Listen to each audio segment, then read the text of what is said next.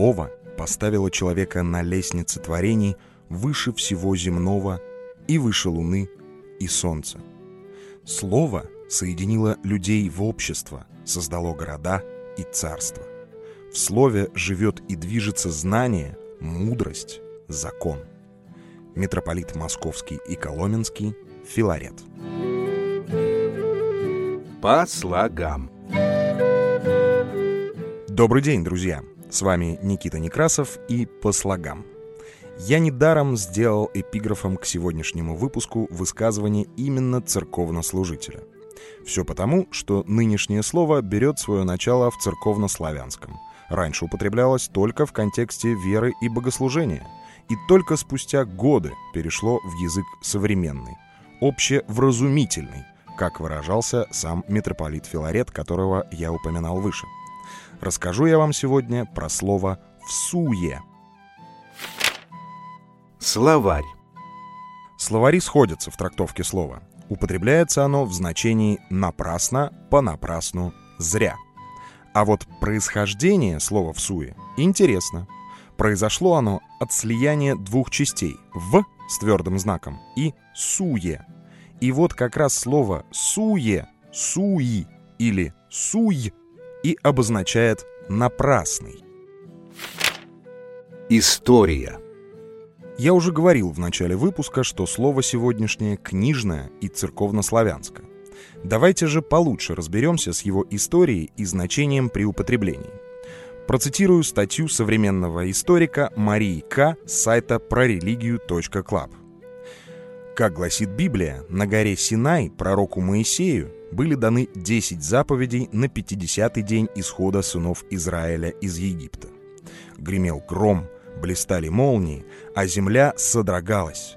Но через этот шум все услышали голос Господа, который провозгласил свои заповеди. Затем Бог начертал их на скрижалях свидетельства и передал Моисею.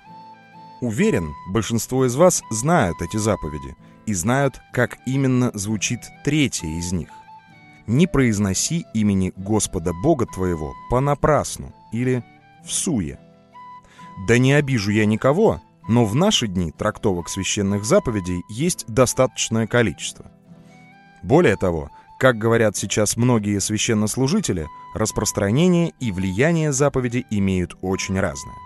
Я, например, проходя собеседование в церкви для того, чтобы стать крестным отцом, услышал следующее. «Все мы грешны. Все мы ежедневно нарушаем все 10 заповедей».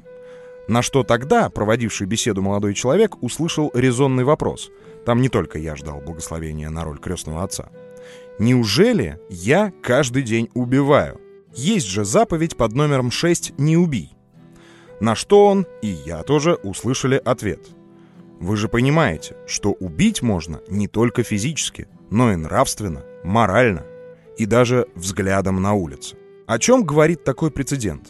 О том, что все, в том числе и религия, шагают в ногу со временем. Да не оскорблю я никого из верующих. Но если вернуться к трактовке фразы о воспоминаниях в Суе, то мы можем найти такие толкования.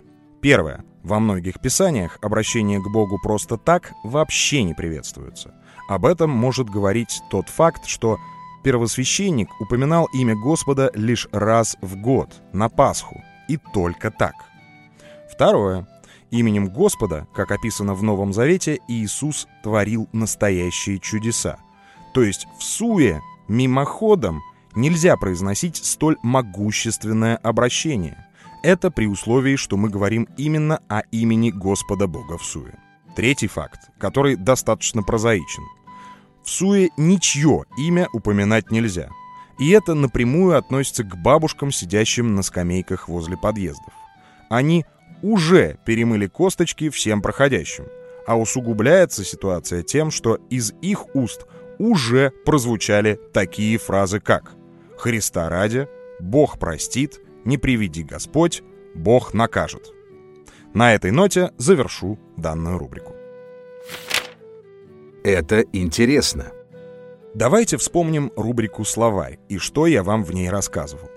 А говорил я о сочетании двух слов «в» с твердым знаком и «суе», «суи» или «суй» И здесь мы встречаем всем нам знакомые или не очень слова. Суеверный, верящий в напраслину, суеглазый в значении зевака, то есть наблюдающий понапрасну, суета в значении напрасных действий. А еще, если обратиться к другим языкам, то там мы сможем найти древний индийский, сюнам – пустота, латинский – кавус – пустой или полый, авестийский – асуна – не имеющий недостатка. Все это словарь Фасмера. Ну а всем моим слушателям я хотел бы порекомендовать как можно чаще поминать мой подкаст в Суе. По слогам.